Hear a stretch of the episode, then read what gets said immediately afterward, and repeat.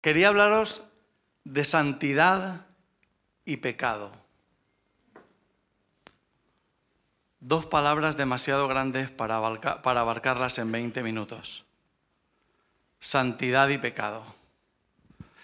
Y para hablar de santidad, me he traído uno de estos. ¿Sabéis esto lo que es? ¿Tenéis uno? Aquí tenemos varios, varios dentistas, ¿eh? Hay alguno, ¿no?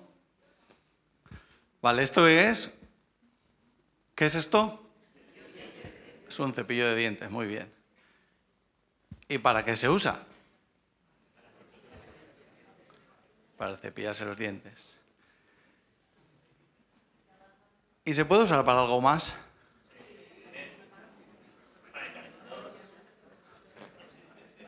Claro. No os distraigáis, ¿eh? que aquí veo mucho jaleo. No, no, es que yo tengo solo una neurona y se me distrae, se me va y no. Estamos en lo que estamos, no os lo toméis a broma. Esto es un cepillo de dientes, normalmente se usa para lavarse los dientes, pero cuando se hace viejo, en todas las casas, en el armario de la limpieza, hay uno ahí, ¿sí o no? Sí. Que se tiene ahí porque a veces hay rinconcitos que tú tienes que limpiar y viene bien, ¿no? Vale. Pero tú no usarías este cepillo de dientes, si este es el de limpiar la suela de dos zapatos, no lo usarías para tus dientes, ¿verdad? Entonces, ¿cuál es la clave en tu casa? Yo te lo diré. Que esté bien separadito, no lo vayas a mezclar. ¿Vale?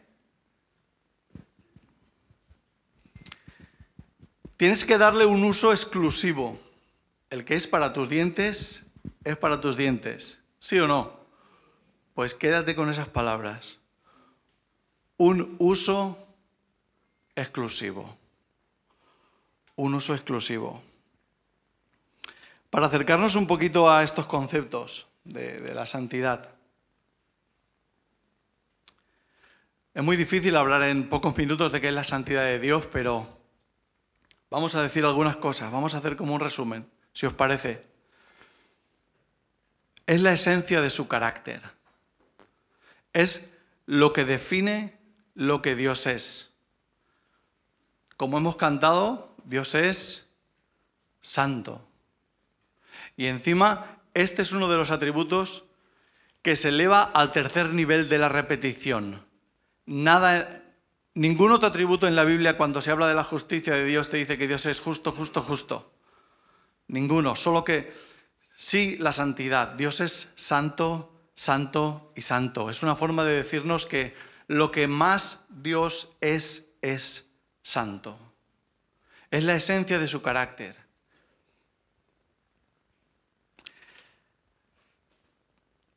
Es un atributo que armoniza o baña o afecta o influye al resto de los atributos que Dios es.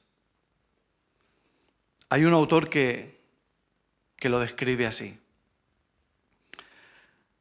Sin la santidad de Dios, la paciencia de Dios sería una indulgencia para pecar. Sin la santidad de Dios, la misericordia sería simplemente cariño. Sin la santidad, la ira sería una locura y el poder sería una tiranía y la sabiduría sería una astucia indigna. La santidad afecta a todos los atributos que Dios tiene. Es la esencia de lo que Dios es. Dios es santo. Hay dos palabras. Sabéis que cuando queremos entender algo bien, nos vamos siempre al original. Eh, porque cuando esa palabra se empezó a usar, esa palabra ya existía y se usaba para otra cosa. Entonces cuando te vas tan atrás, descubres cuál es el sentido de esa palabra. Y en el original hay dos palabras, Kodesh y Kadosh. Yo no sé hebreo, pero lo he buscado y lo he leído. Y, dice que en el original hay dos palabras. Una es separado. Separado. Viene en realidad de la palabra cortar. Separado. Dios está separado. Dios es, hay un, hay un teólogo que dice que es el totalmente otro. Dios es otra cosa. No hay ningún punto de referencia para poder compararlo con Dios. Dios no es algo que tú y yo conocemos, pero más grande o más poderoso. Una vez Andresito nos puso un ejemplo que dijo, ¿qué se parece más a Dios, un gusano o un ángel? Y él decía, nada, porque los dos son seres creados. Dios es totalmente otra cosa, Él está apartado, está separado, es otra cosa. No hay nada en que tú te puedas referenciar para comprender a Dios. Dios está separado. Y la otra palabra es puro, puro, sin mezcla, moralmente puro, perfecto. De ahí, quédate con estas dos palabras, separado y puro. Y con estas dos palabras vamos a poderlo entender mejor si nos vamos a buscar un ejemplo de cuando en la Biblia se santificaba un objeto, por ejemplo, del templo. En el templo había utensilios, había cacharros para hacer los sacrificios, cuchillos y un montón de cosas, y eso lo santificaban. ¿Qué quiere decir? Que le daban un uso exclusivo.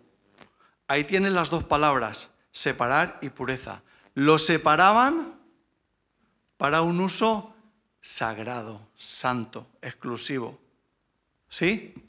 ¿Estáis conmigo? ¿Os acordáis de las dos palabras? Apartado para un uso exclusivo. Eso es una forma que, podemos entender la santidad. ¿Y qué es el pecado? Hay una definición, seguro que la habéis oído mil veces. ¿Alguien le suena? Errar al blanco. Pecado es errar al blanco. Eso es la definición de pecado. Quiere decir que hay una diana, hay una diana, como si fueras un arquero con una flecha, hay una diana. Y hay un blanco.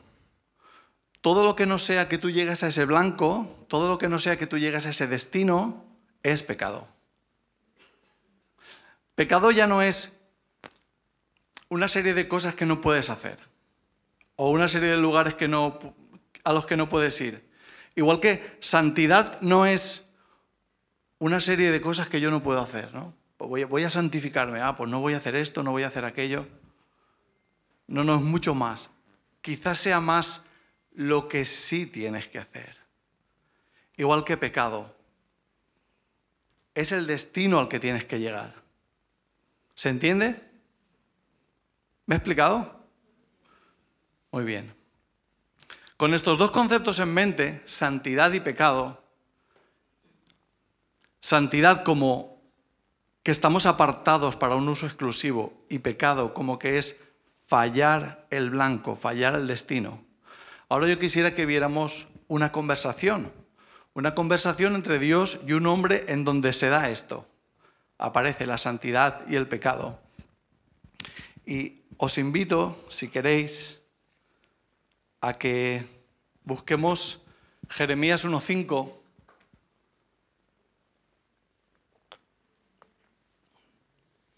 Creo que algunos, es posible que me hayáis oído predicar de Jeremías 1.5. Casi seguro que sí. Porque es un texto muy revelador para explicar el origen y el destino y cómo tú cuando conoces tu origen sabes tu destino. Origen y destino. Pero hoy voy a predicar de la segunda parte de este pasaje que nunca he predicado. Jeremías 1.5 vais a ver una conversación y tiene sentido lo que hemos dicho acerca de santidad y pecado. Jeremías 1.5 dice, antes que te formase en el vientre te conocí, y antes que nacieses te santifiqué, y te di por profeta a las naciones. Ahí tienes a Dios hablando. Es Dios hablándole a Jeremías Y le dice tres cosas. La, la clave, creo que la clave está en la palabra antes. E, esto también vale para ti. Escúchalo como para ti, adóptalo como para ti. Esto es para ti. Dios lo dice de ti. Antes que te formase, te conocí. Eso quiere decir que eres una decisión de Dios. O sea que Dios te diseñó, que Dios te hizo como eres porque Él quiso. Eso quiere decir que no eres el fruto del azar de juntar dos genéticas de papá y mamá. No, no, no, no, no. Dios usó la genética que Él quiso para crear quien Él quiso. Yo te conocí antes de formarte. Antes de formarte yo me paré y dije, voy a, voy a crear a alguien lo voy a decidir. Y decidió quién tú eres. Él decidió que tú existieras. Él es tu origen. Tu origen es la mente de Dios. No eres fruto del azar. Dios es tu origen. Dios te diseñó, te decidió. Eres completamente intencional. Hay un diseño. Yo, antes de formarte, yo pensé en ti. Yo decidí cómo ibas a ser. Y si hay un diseño, hay un propósito. Cuando alguien diseña algo, tiene un propósito en mente, tiene una idea en mente. Nadie fabrica algo para nada. Cuando tú fabricas algo, tú sabes qué quieres conseguir. Cuando Dios te diseñó, tenía un propósito en mente. Eso que Dios es inteligente y quiere decir que cada rasgo que tú tienes, de tu, cada forma de tu personalidad, de tu cuerpo, de tu carácter, obedece a una decisión de Dios. ¿Por qué? Porque Dios quería hacer algo contigo. Ahí lo tienes, es la segunda parte. Antes que nacieses, te santifiqué. Hay un diseño y hay un propósito. Te santifiqué. Te aparté para un uso exclusivo. Hay algo que yo quiero hacer. Si pecado es cerrar el blanco, es porque hay un blanco, ¿no? O sea, hay un sitio donde ir. Hay algo para hacer. Hay un propósito. Antes que te formase te conocí y antes que nacieses te santifiqué. Hay un diseño hay un propósito y hay un entorno. Y te di por profeta a las naciones. Hay un entorno, quiere decir, eres mi respuesta a la necesidad de otros.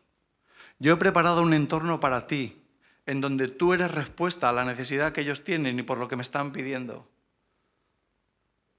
Te di por profeta a las naciones. Tú eres un regalo. Eres mi respuesta.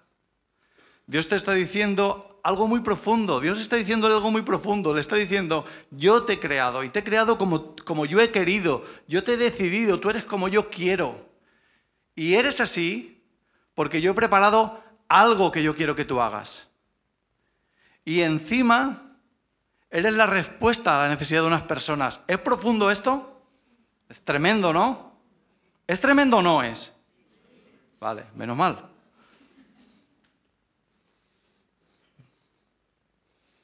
La respuesta,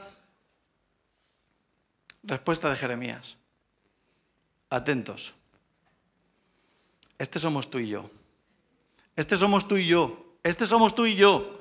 Dios diciéndonos algo súper profundo, que obedecemos a sus ideas, que nos ha creado, que nos ha decidido, que ha preparado un entorno, y nosotros decimos, es que soy niño. Le ponemos a Dios una excusa. Es una excusa. ¿Está el texto ahí? No sé hablar porque soy niño. Es una excusa. Y me encanta y tiene mucho que ver. Tiene mucho que ver.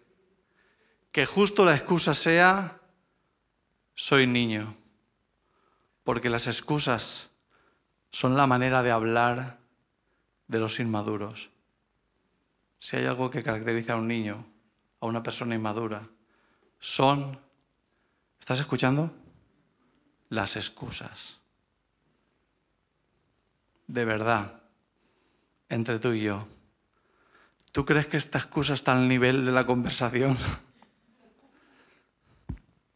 No sé, es como, es como cuando pones una excusa que, que no está al nivel. Es como, imagínate, que tu mujer está embarazada y te llaman que está en el hospital y tienes que ir corriendo y, dices, no, es que no sé qué ponerme. Es una excusa que no está a la altura. Dios te está diciendo, no me digas, no me cuentes rollos si, si tú eres como yo quiero que tú seas. Si yo sé lo que tú quieres que hagas, si lo he preparado, si todo lo que tú necesitas para hacer lo que yo quiero, yo ya te lo he dado. Si yo te he diseñado y te he diseñado pensando en lo que quiero que tú hagas. No me des excusas.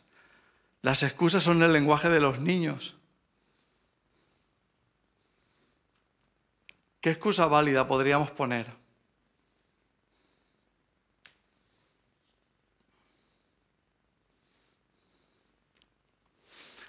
Las excusas a veces son verdad, no es que sean mentira. No es que las excusas sean mentiras, si es que son verdad. Yo no puedo saber tus excusas. Yo, yo sé quién eres tú y quién soy yo. Yo sé quién somos. ¿Sabes quién somos? Somos personas elegidas para que la santidad de Dios habite en nosotros. Somos el templo del Espíritu Santo de Dios. Somos elegidos por Dios y tenemos una tremenda responsabilidad. Él nos sacó de tinieblas a la luz para una cosa, para que reflejemos su gloria, para que le demos a conocer, para que el mundo le conozca cuando nos vea. La idea que el mundo va a tener de Dios es la idea que nosotros reflejamos de Dios. Él nos sacó de las tinieblas a su luz admirable para que demos a conocer quién es. Yo diría que nosotros lo portamos, tenemos al Espíritu Santo. Creo que más bien es al revés, que estamos en Él. O sea, Él es lo grande y yo estoy dentro. No, Él está dentro de mí, yo estoy dentro de Él tenemos una gran responsabilidad. Estamos elegidos por Dios para ser reflejo de su santidad.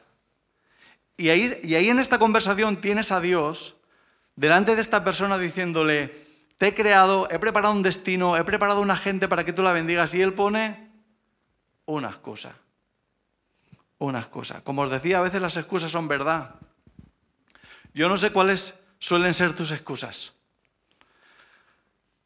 Eh, soy joven, soy viejo, no tengo estudios, soy extranjero, no sé hablar, no sé, soy ilegal, no tengo estudios, soy guapo, soy feo, soy...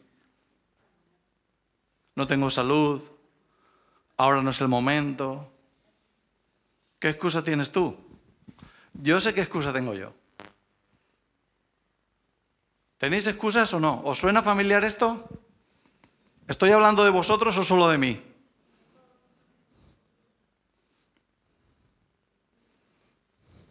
Excusas que no están a la altura.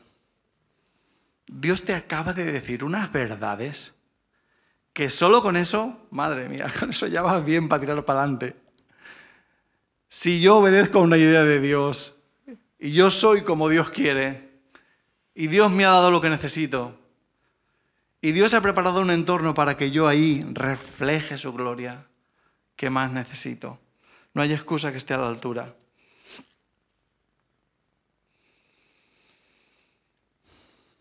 Yo quiero dejaros un consejito.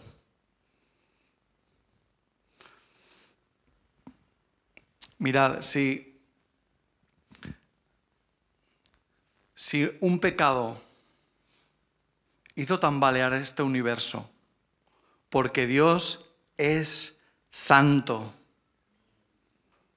Y un pecado desestabilizó todo esto. Porque la condición moral para la salud de este universo es la santidad. Dime qué haría un poco de esa santidad dentro de ti. ¿Qué haría tu salud? ¿Qué haría tus relaciones? ¿Qué puede hacer eso dentro de nosotros? Si nosotros nos enfocamos en conocer a Dios y darlo a conocer. En si estamos creados para un uso exclusivo, en vivir para ese uso exclusivo. Si pecado es cerrar el blanco, en apuntar al centro. Eso es santidad. Y si nosotros nos enfocáramos en eso, ¿qué no haría eso dentro de nosotros? ¿Cómo no nos transformaría eso? Si cuando eso faltó hizo caer este universo al suelo.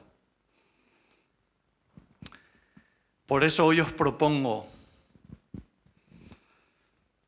os propongo que toméis la responsabilidad. Esto quería leerlo porque me da miedo emocionarme y que suene más duro de lo que ya va a ser. El, el único responsable de tu santidad eres tú. El único responsable de tu santidad eres tú. No es la iglesia, no son los pastores. Es que no hay una enseñanza así o asá, es que el liderazgo no sé qué, es que excusas. Tú eres el único responsable de tu santidad. No seas niño, deja de poner excusas. Y aunque lo digo para ti, ya sabes que lo digo para mí. Toma la responsabilidad. ¿Quieres hacerlo? ¿Te doy un consejito? ¿Una ayudita? Vamos allá, está en el texto. Ha hablado Dios, ha puesto la excusa Jeremías. Quédate con esto, ¿eh? Pero Dios vuelve a hablar y dice, no digas, soy un niño. ¿Qué te parece si tú y yo empezamos a cambiar nuestra forma de hablar? ¿Qué te parece si tú y yo dejamos de decirnos y decirles excusas? ¿Qué te parece si dejamos de poner excusas? ¿Qué te parece si, si cambiamos nuestra forma de hablar y como, y como le dijo Dios a Jeremías, no digas soy niño, no digas no puedo, no digas no tengo tiempo, no digas soy joven, no digas soy viejo, no digas soy listo, soy tonto, soy guapo, soy feo. No digas eso. Tú eres el único responsable. Y como acaba diciéndole Dios,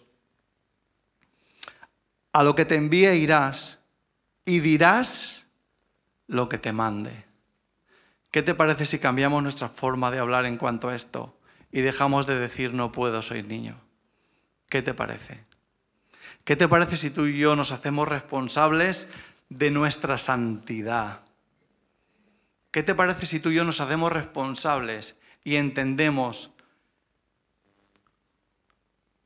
que somos como el lugar santísimo. ¿Te acuerdas lo que era el lugar santísimo? Ese sitio tan especial donde Dios habitaba, donde se entraba una vez al año, donde cuidadín, que si entrabas de una forma que no debías morías, pues tú y yo somos el lugar santísimo. ¿Qué te parece si tú y yo nos hacemos responsables de lo que portamos y dejamos de poner excusas? Y te propongo que empecemos cambiando nuestra manera de hablar. No digas, soy niño. ¿Te parece que oremos? Y hoy te voy a proponer algo que no sé cómo va, no sé cómo va a ser.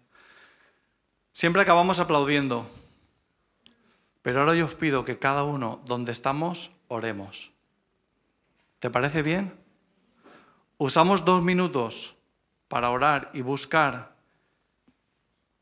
¿Cuál es la excusa que sueles poner? ¿Qué te parece si te pones a buscar en tu mente? ¿Cuál es la excusa que tú sueles ponerle a Dios? ¿Y qué te parece si tú te comprometes con el Señor a tomar responsabilidad de tu santidad?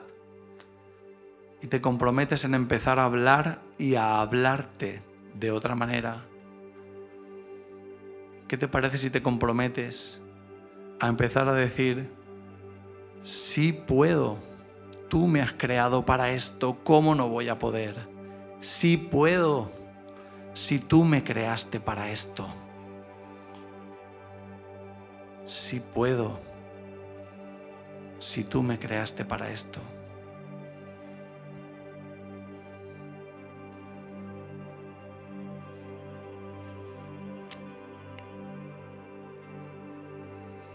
Padre Santo, hoy tu pueblo entrega las excusas. Yo entrego mis excusas, Padre. Y te pido que nos ayudes, Señor, para que el centro de nuestra vida, hacia donde nuestra vida apunta, Señor, sea solamente conocerte y reflejar tu gloria, Señor. Ayúdanos para que nos hagamos responsables, Señor, de nuestra santidad, de conocerte y de intimar contigo, Señor, de darte a conocer a este mundo, Señor. Te lo pedimos, Padre, en el nombre de Jesús. Amén.